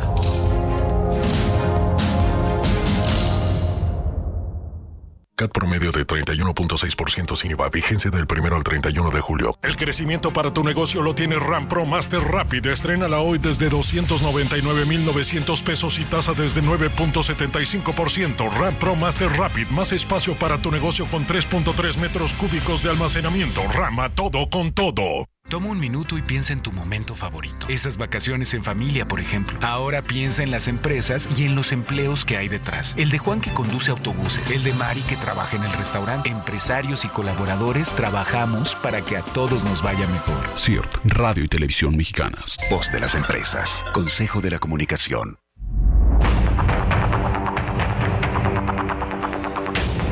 Gracias por seguir con nosotros. Son las 7 de la noche con 31 minutos. 7 con 31, tiempo del centro. Noticias de la tarde. El espacio de Jesús Martín Mendoza se encuentra de asueto. No se preocupe usted, está todo bien, está perfectamente de salud. Los últimos reportes nos llegaron desde Ibiza, luciendo un un traje de baño muy vistoso. Él ya le platicará el próximo lunes. Pero por lo pronto vamos a la información. Resulta que Xochitl eh, Galvez arremete contra el presidente por violar medidas y hablar de ella en la mañanera. La aspirante presidencial por el Frente Amplio por México, Xochitl Galvez, lamentó que el presidente Andrés Manuel López Obrador insiste en desacreditarla con fake news y destacó que sus abogados presentarán nuevas denuncias en su contra. Subrayó que al mencionarme valiéndole sombrilla, las medidas cautelares del INE demuestra que hay una desesperación en la presidencia de la República, pues dice, este globo va que vuela para arriba como cohete a la luna. Esta es la voz del aspirante a la presidencia de la República. Y hoy el mencionarme, valiéndole sombrilla las medidas cautelares del INE, pues demuestran que hay una desesperación en presidencia de la República. El presidente insiste en fake news y lo que yo le recomiendo es que se relaje, lo veo muy preocupado. Y como dijeron los abogados, confesión de parte, relevo de pruebas. Hoy el presidente acaba de confesar que tuvo acceso a la información fiscal, al secreto fiscal, bancario y financiero y lo hizo público. Eh, vamos a seguir trabajando, no me va a distraer el presidente de mis actividades, mis abogados estarán presentando denuncias complementarias el día de hoy por esta mención en la mañanera. Pues ahí está, ahí está Xochitl Galvez. Bueno, pues en una información que no nos extraña, pero lo que más nos extraña es que hoy en el mundo de las cámaras se sigue llevando a cabo, pero claro, es un lugar donde pasan muchas cosas. Y es que eh, continúan los asaltos con pistola y cuchillo en facultades de medicina y odontología de la UNAM. Un robo en la explanada de la Facultad de Medicina de la UNAM se registró la tarde del pasado miércoles. Dos alumnas fueron amagadas con una pistola y fueron despojadas dos teléfonos, de dos teléfonos celulares, eh, además de una laptop, y el ladrón no se lo ubica, el ladrón escapó. Posteriormente también se informó de otro asalto con cuchillo a joven australiano en las inmediaciones de la Facultad de Odontología. Es lo que ocurre desafortunadamente en la ciudad universitaria al sur de la capital del país. Un lugar bonito, un lugar entrañable, para mucha gente, pero también se están dando, eh, se siguen dando estos, estos fenómenos, ¿no? Desafortunadamente a veces uno ve a quienes cuidan eh, la ciudad universitaria y pues no, no tienen algo para amagar a un delincuente, la verdad, también es lo que se cuenta. Y luego, pues bueno, eh, no es usual que las autoridades policiales puedan entrar a la ciudad universitaria, usted sabe, la autonomía, entonces se pone difícil y los que lo padecen son los estudiantes. Asaltos con pistola y cuchillo en facultades de medicina y odontología en la Universidad Nacional Autónoma de México en la parte de esta semana que está concluyendo. Dos personas son arrestadas en París por la violación de una mexicana cerca de la Torre Eiffel. La Fiscalía de Francia ha informado que dos sujetos fueron detenidos por su probable participación en la presunta violación en grupo que habrían cometido junto con otros tres individuos en contra de una turista mexicana la madrugada de ayer jueves en las inmediaciones del Campo Marte cercano a la Torre Eiffel, de manera lamentable. Ya tendremos más información al momento lo que tenemos con lo que contamos hasta este instante. Vamos ahora a un resumen internacional con Alina Leal. Este viernes, Antonio Guterres, secretario general de la ONU, advirtió que las temperaturas del planeta han aumentado considerablemente, por lo que señaló que julio será el mes más caluroso jamás registrado en el planeta. Por ello, advirtió que el presente mes de julio se reportarán temperaturas récords, lo que desplazará el término de calentamiento global por una ebullición global. En Estados Unidos, el gobernador de Florida y candidato a las primarias republicanas, Ron DeSantis, señaló que si es elegido presidente de Estados Unidos y la justicia finalmente condena al expresidente y también candidato republicano Donald Trump, probablemente lo indultará. En Francia, una turista mexicana fue víctima de una presunta violación en grupo en el campo de Marte, cerca de la Torre Eiffel, en París. Esto habría ocurrido durante la madrugada de ayer jueves. La fiscalía informó que por estos hechos dos presuntos implicados ya fueron detenidos. En Filipinas, autoridades informaron que un pequeño transbordador se volcó cuando los pasajeros se aglomeraron repentinamente en un lado, presas del pánico mientras los fuertes vientos azotaban la embarcación, hecho por el que al menos 26 personas fallecieron, mientras que otras 40 fueron rescatadas. El jefe de la Guardia Presidencial de Níger, Abdurrahmani Tichani, fue nombrado este viernes como líder de la Junta Militar instaurada tras el golpe de Estado del pasado miércoles, el cual derivó en la destitución del hasta ahora mandatario Mohamed Basum, quien continúa retenido por los sublevados en la sede del Palacio Presidencial en la capital Niamey. En tanto, los miembros de la Unión Europea expresaron hoy su condena al golpe de Estado perpetrado en Níger y anunciaron que suspenderán el apoyo del presupuesto al país si triunfa la sonada. Bueno, pues ahí está, hasta ahí la información, este resumen internacional. Muchas gracias a Lina Leal. Vamos adelante con la información y vamos con ahora con Luis Eduardo Velázquez, director del diario y semanario Capital CDMX. El tema con el cual él nos va a comentar es los cambios de uso de suelo que se listan en el Congreso capitalino. Buenas noches y un saludo a tu auditorio. El Congreso de la Ciudad de México se alista para sacar un nuevo paquete de cambios de uso de suelo. En caso de prosperar, los cambios se van a resentir en las alcaldías Miguel Hidalgo, Tlalpan y Álvaro Obregón.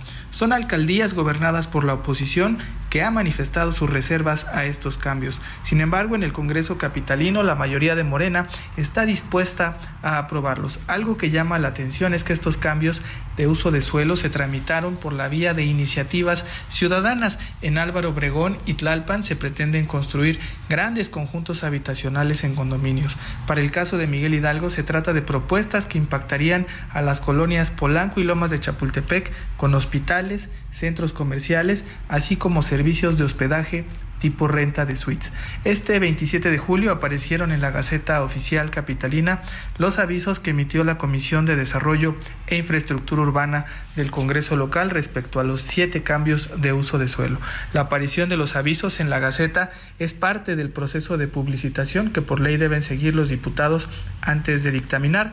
A partir de este momento, la ciudadanía tendrá 15 días hábiles para emitir opiniones respecto a los cambios de uso de suelo. En todos los casos se van a incrementar el número de niveles permitidos y de viviendas. De aprobarse los cambios de uso de suelo en Tlalpan y Álvaro Obregón, el escenario sería de una mayor densificación porque se estima un total de más de 500 viviendas. Confiemos que los diputados harán un análisis serio y escucharán las opiniones de la ciudadanía. Que tengas un gran fin de semana. Muchas gracias, Luis Eduardo Velázquez, director de radio del de, Diario Semanario Capital CDMX. Faltan ahora 22 minutos para que sean las 8 de la noche, 22 para las 8, tiempo del Centro Noticias de la Tarde, Heraldo Radio, en transmisión nacional eh, a todo el país. Vámonos. Tenemos a Roberto San Germán con la información deportiva. Mi querido Roberto San Germán, ¿cómo estás? Buenas tardes. ¿Cómo sigue la liga? ¿Cómo, cómo nos sigue yendo con los gringos? Varias goleadas, varias palizas. ¿Y qué pasó? Ahí aventamos teóricamente a nuestros mejores gallos, ya que Pumas y Cruz Azul y otros se han desinflado. Ayer le lanzamos la caballería. ¿Y qué pasó? ¿Qué pasó, mi querido Heriberto? Buenas noches y buenas noches a toda la gente que nos sintoniza. Pues sí, como bien dices, tu Cruz Azul no funciona ni en la Liga ni en la League's Cup todavía tiene chance, curiosamente con este tipo de torneitos de tres en un grupo, le tiene que ganar el equipo del Atlanta. Que es uno de los equipos fuertes, ¿no? Allá, digamos. Pues se supone que sería uno de los fuertes ya después de que vimos lo que pasó con Lionel Messi, con el Internacional de Miami, que era el peor equipo de la liga y ahora resulta que es un poderoso equipo y pues que le ganó a Cruz Azul y que le ganó al Internacional, al Atlanta United, pues ahora hay que esperar qué pasa con el equipo de Cruz Azul, porque también se anda hablando por ahí de que es el ultimátum para que el Tuca Ferretti o gana o se va. Lo cual yo lo veo un poco complicado, pero es Cruz Azul, amigo. Y sabemos que en Cruz Azul se las gastan. Puede pasar eso y más. Y más. Lo, y más, lo más raro y lo más este, absurdo, barroco. lo más sui generis que te puede suceder. Pasa en Cruz, pasa en Cruz Azul, ¿no? Y sobre todo es por el pantalón largo, no es por los jugadores. Aunque también hemos visto mucho que desear de algunas contrataciones. Sabemos que el Tuca no pidió a varios. Sí, caray, no, o sea, e, esa parte de amarrar al entrenador y por otra parte también ya lo hemos visto, eh, este, dejarle la mano suelta, como no está la chequera, todo lo que quieras, tampoco funciona. Eh, yo creo que más bien es una cuestión de la cooperativa y de algunos promotores y de algunas situaciones, pues porque podemos hablar mucho de eso en el fútbol mexicano. Hay promotores que ponen y quitan directores técnicos. Hasta selecciones. exactamente, exactamente. Vimos el caso del, del Atlas el que fue Diego Coca, ¿no? Y luego de Tigres y que lo llevaron a la selección por medio de un grupo, Grupo Orlegui llegó y Bragarnik, que estaba muy metido con ellos, pues simplemente se los echaron, ¿no? Ya no están. Y pues así son estas situaciones, pero bueno, ese es otro tema, ¿no? Hablando de la League's Cup, se suponía que nuestro super líder, el flamante Chivas con nueve puntos de nueve disputados iba a ser la carta fuerte. Todavía leí algunos reporteros que decían que por qué no ponían a las Chivas como uno de los equipos favoritos a llevarse la Alex Cup. Pues ayer no los enseñaron ni hoy, ¿eh? Lo que pasa es que aquí apapachamos mucho a las Chivas. Oye, ¿y cómo quedó? Perdió 3-1. Oh, 3-1. Pero hubo expulsados, ¿no? Sí, el, el Tiva Sepúlveda los expulsaron ayer, pero Ojo, ¿eh? En 10 minutos le iba ganando 2 a 0 el equipo de Cincinnati. ¿Con 11 jugadores? Eh, no, bueno, 11 contra 11. No, pues eso fue ayer. Sí, se puede hablar de que en el bar no le marcaron un penal clarísimo a las Chivas y que el tercer gol del equipo de eh, Cincinnati fue en fuera de lugar, lo que tú quieras.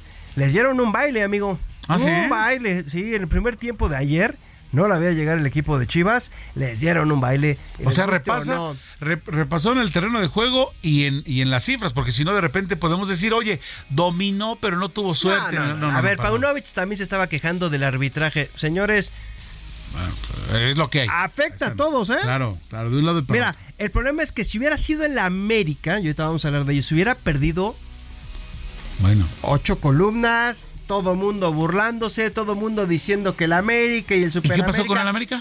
Ganó 4-0.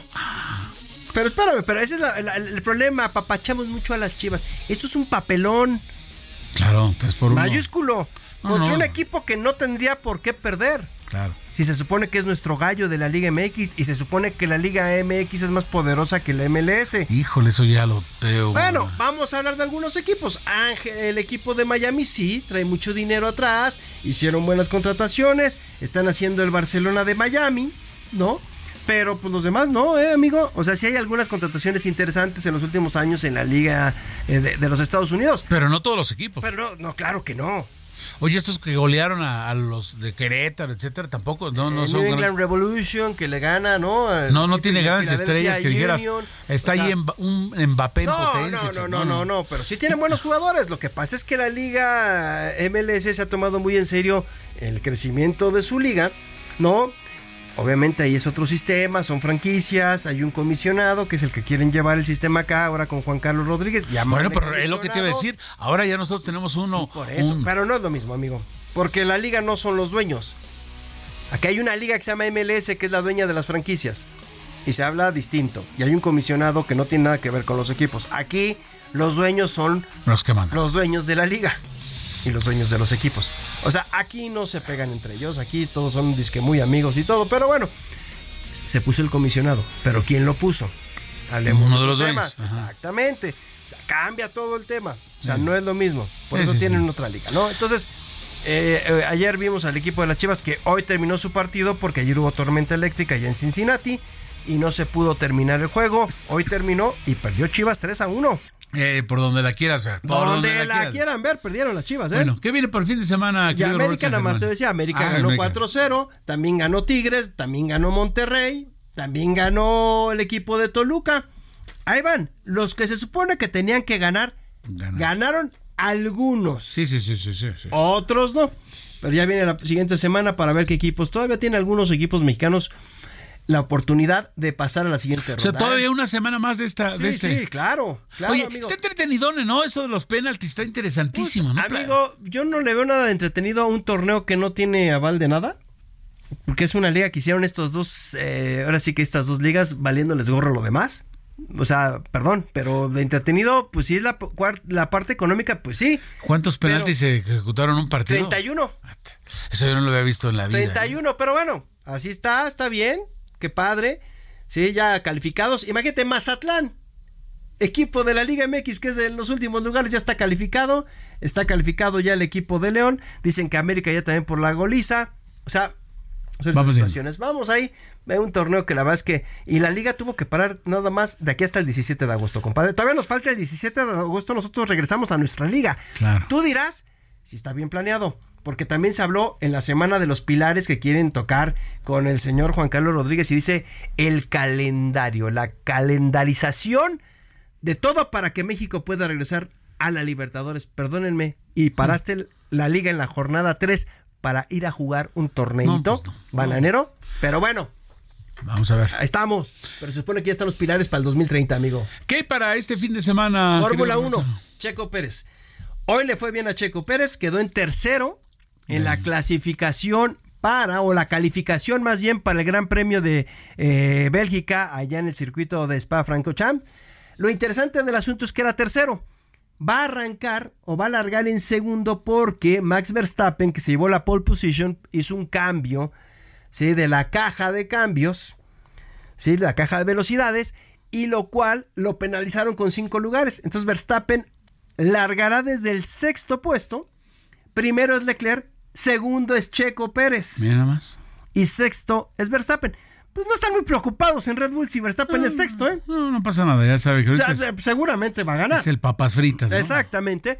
Y creo que ahora sí le dirían a Checo, lo dejas pasar. Claro, claro. Sí, sí, sí, vamos a. Vamos. Ahora sí, le dirían porque pues. Que, que no nos doblen nuestro nacionalismo, ¿no? O sea, Checo es buen piloto. A ver, piloto es, que, es señores, el fuera de serie. A ver, de, Checo toda ya la historia, habló el ¿no? otro día y tiene toda la razón. Muchos me, me critican desde un sofá. Claro. Y tiene toda la razón. Claro. Lo que ha logrado Checo Hombre, es el máximo piloto mexicano. que hemos tenido en la historia. Claro. O sea, así. No va a haber nadie más hasta el momento, ¿eh? Y faltan muchos años para que llegue alguien como. Pues, ¿cuántos, años, ¿Cuántos años nos tardamos para que llegaran? A ver, Fernando Rodríguez. Luego vino Adrián Fernández, pero tampoco fue algo en la Fórmula 1, ¿eh? fue en la Indy. Sí, sí, sí. Rebaque por allí con el equipo, que no pasó nada. Pero, sí, pero a ver, después de los Rodríguez. No, nada. Señores, fueron años. Nada. Hasta que llegó Sergio Pérez, ¿no? Ajá. Y lo tenemos. O sea, que también hay que darnos cuenta. Pero también, como dices, hay que quitarnos el nacionalismo no en hablar de, de Checo. Eh, le tocó estar. Sí, sí, sí, pero, pero está bien. Está, este es y se vale. Claro, es un ser humano. perfecto. Pero además, este, no, no lo pongamos contra este hombre que este es el, el número. No, a ver, a ver, compadre, tiene 25 años, es una locura. es una locura. o sea, pero porque también de repente lo atacan mucho. Y hoy Checo dijo, ya la semana estuvo hablando, a ver, señores, es bien fácil criticarme desde un, un sofá, súbanse.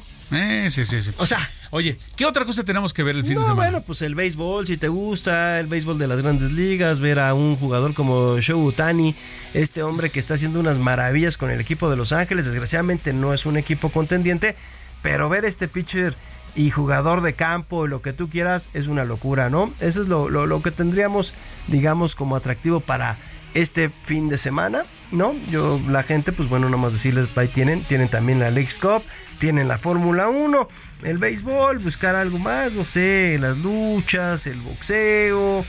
Pero me quedo con el checo, que creo que está interesante el asunto y nos, nos gusta, ya lo disfrutamos, el verbo mexicano, por ahí bien, bien, bien, bien apuntado y después de lo de la semana pasada, esa hombrada estuvo sensacional. Roberto San Germán, San Germán, como siempre, muchas gracias. No, gracias a ti, pase un buen fin de semana y también a los radioescuchas.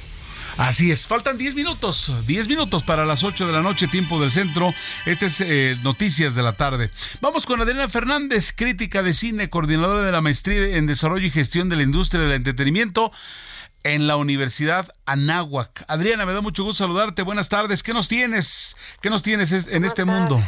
De la celuloide. ¿Cómo estás, Heriberto? Muchas gracias. Listos porque ahora sí que está haciendo frío y está lloviendo, así que se antoja estar o en casa viendo una serie o viendo una película en el cine. Y vamos a hablar de una cinta que es de la casa Disney que se llama La Mansión Embrujada. Esta es una es un remake, digamos, de una película del 2003 en la cual salía Eddie Murphy pero fíjate que yo iba con las expectativas muy bajas. Es básicamente la historia de una mamá con su hijo que llega a vivir a una casa pues muy antigua en Nueva Orleans. Y pues evidentemente se empieza a topar con toda una serie de eventos sobrenaturales. Y pues lo que hacen es buscar como un grupo, un equipo, digamos un dream team para investigar, ¿no? Para hacer ver qué es lo que está pasando y, qué, porque cuál es la leyenda de lo que sucede en esa casa. Y sale, bueno, Dani Derito, que yo hace años que no lo veía en cine, Heriberto. Sí, no, no, no. Sale, es muy, es muy buen comediante, la verdad, ¿eh? Es, es un gran, gran comediante. Yo ya lo extrañaba y pues ahí sale, sale en esta película, sale Owen Wilson, sale eh, la, la Kit Stanfield. Entonces, pues es una película muy palomera, muy para toda la familia. La verdad, yo iba con las expectativas bastante bajas, te soy honesta, y me divertí muchísimo. O sea, tiene mucho humor, como muy blanco, como esas películas de Disney de los años 80. Así un poco es, es, este tipo de película, así que yo le voy a dar tres estrellas. Bárbaro, bárbaro. ¿Se llama, se reitera nada más cómo se llama, Adriana? La mansión embrujada. Ya está, vamos a anotarla. Y, y por Dani de Vito, lo que nos has comentado se antoja. Venga, ¿qué más tenemos? Y la otra es algo para ver en casa, es una serie que se puede ver en Netflix que se llama Lauhammer, Muerte en Lusacia, que nos lleva a un pueblo minero en la época actual. Eh, Lusacia está en la zona que era eh, Alemania Oriental, y allí pues es básicamente la historia de una, eh, una chica de 17 años que muere y todo lo que sucede alrededor de su muerte, la investigación. Es una, eh, digamos, serie policíaca, una serie noir, ¿no? Y la verdad es que está muy interesante, sobre todo por el tema de la Alemania Oriental, o sea, como que todo lo que sucedía en ese momento, en los años 40, 50, cómo funcionaba la policía, los trapitos que le van sacando a la comunidad, como dicen pueblo chico, infierno grande. Pues me pareció bastante interesante esta serie, se puede ver en Netflix y también le voy a dar tres estrellas a Vivar. ¿Está ambientada entonces en la época comunista, en la famosa RDA? Está ambientada en la época actual, ah, pero a la hora de hacer la investigación, como que los policías, es un poco me recordó a Dark, o sea, toda proporción guardada. No sé si viste la serie de Dark. No, realmente no. También alemana. No la viste, te la super recomiendo, pero como que habla de las generaciones y de cómo los padres actuaban de una cierta forma. Era un pueblo minero, entonces pues, evidentemente la gente ahí dedicó su vida en las minas, que es uno de los trabajos pues más más difíciles. Y cómo funcionaba pues el servicio secreto de la antigua Alemania. Entonces, como que es un entramado de generaciones y de situaciones relacionadas a, esa época, digamos. Así es, qué interesante, qué interesante. Y vámonos con la última recomendación, por favor, Adriana. Pues son esas dos, básicamente. Ay, yo te iba a decir, oye, ven, ya, ya, ya estaba, yo ya, te, ya tenía anotado todo esto, hombre. Pero bueno. No, pues me parece bien, me parece bien porque sí, ya si ya viste Barbie, ya viste esas dos, hablé la semana pasada, ya viste Oppenheimer, pues no. esas dos, este, ah, Oppenheimer no las viste. No, no, no lo hemos visto, pero además hubo mucha gente que compartió, salía de Barbie para ver Oppenheimer o viceversa, eso fue curiosísimo también, ¿no? Es un fenómeno raro, ¿no? de Barbenheimer. No, bueno, pues ha sido el fin de semana más taquillero del año. Y uno, o sea, ya Barbie ya se convirtió en uno de los estrenos más taquilleros de la historia. O sea, realmente ha sido un fenómeno absoluto lo de Barbie. Y bueno, a mí me gustó, pero Oppenheimer me gustó más. Así me pareció súper, súper interesante. Sí, Esa, es, esa es mi, mi primera opción, digamos, para ver en cine ahorita. Ahí está, quien no lo ha hecho, yo, yo sí ya fui, y fui con mi, polo rosa, por supuesto. Eh, eh, digo, por ejemplo, el buen Ángel, nuestro productor, que tiene dos, dos niñas, tengo entendido, el día que vaya a verla, hay que irse de rosa, compañero, hay que irse de rosa, cual debe de yes. E, es el agasajo. Y con un paliacate. ¿Y con un, con un paliacate, así como Ken. Ah, ándale, ah, bueno, sería, eso sería ya más, más, más. Eso sería ya, ya ir con el outfit completo. Adriana Fernández, crítica de cine, coordinadora de la Vestida de Desarrollo y Gestión de la, eh, de la Industria del Entretenimiento de la Náhuac. Muchas gracias y estamos en contacto. Muy amable. Claro, claro que sí, Heriberto. Les doy rapidísimo mi Twitter para que me escriban. Es arroba adriana99, arroba adriana99. Aquí me pueden preguntar también de otras recomendaciones. Con muchísimo gusto. Gracias. Hasta entonces, les saluda Heriberto Vázquez Muñoz. Ya el lunes viene Jesús Martín Mendoza. En nombre de todo el equipo, gracias. Muy gentil. Que tenga usted la mejor de las tardes, noches en este viernes. Esto fue Heraldo Noticias de la tarde con Jesús Martín Mendoza.